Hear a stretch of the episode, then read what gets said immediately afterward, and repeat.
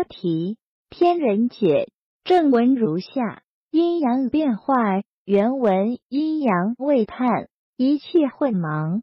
气含阴阳，则有清浊；清则浮生，浊则沉降，自然之性也。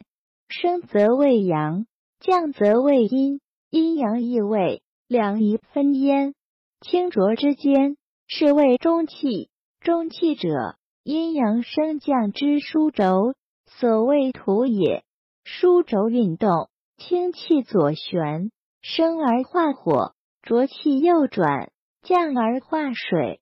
化火则热，化水则寒。方其半生，未成火也，名之曰木。木之气温，升而不已，积温成热而化火矣。方其半降。未成水也，名之曰金。金之气凉，降而不已，积凉成寒而化水矣。翻译宇宙的初期是个混沌的世界，然后盘古开天地，所以有了阴阳。气包含阴阳，所以有清有浊。清气往上升，浊气往下降。清浊的合理演变程度是通过五行的微妙平衡来实现的。阴阳之间是中气，就是土了。这是阴阳升降之枢轴。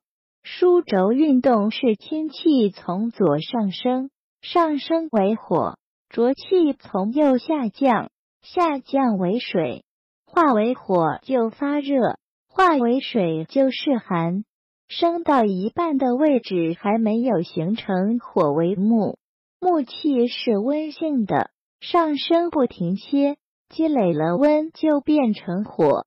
降到一半还没有形成水为金，金的气是属凉的，降而不停止积累起来就成寒症，化为了水。解读所谓上火下水，左木右金，中间土。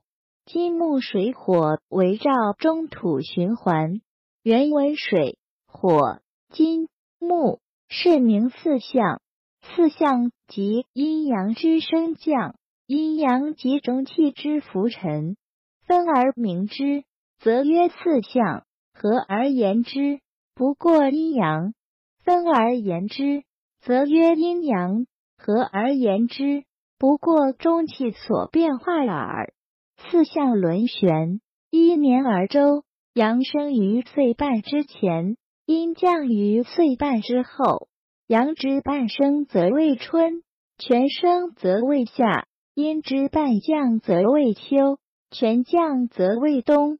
春生夏长，木火之气也，故春温而夏热；秋收冬藏，金水之气也，故秋凉而冬寒。土无专位，既望于四季之月各十八日，而其司令之时，则在六月之间。土合四象，是谓五行也。翻译：木、火、金、水是四象，四象就是阴阳变化在升降中的表现。阴阳就是中气的盛衰消长。分开看就是四象，合起来就是阴阳，其实都是中气的变化罢了。天地的四象轮转是一年一个周期，阳气的上升是在每年的夏至之前，阴气则从夏至之后开始下降。阳气升了一半就是春天，阳气达到最旺盛的时候就是夏天。阴气降到一半就是秋天，阴气达到最盛就是冬天了。春天开始生发，夏天生长是木气和火气，所以春天温暖，夏天热。秋天是收获，冬天是收藏的季节，是金和水气，所以秋天凉爽，冬天寒冷。土没有固定的季节性。四季中，每季的最后十八天土气旺盛，而农历的六月份是土最旺盛的时候，土加上金木水火四象就是五行，解读象就是现象。这里是讲天地大自然的运转规律，人体的四象应指肝、肺、心、肾四脏。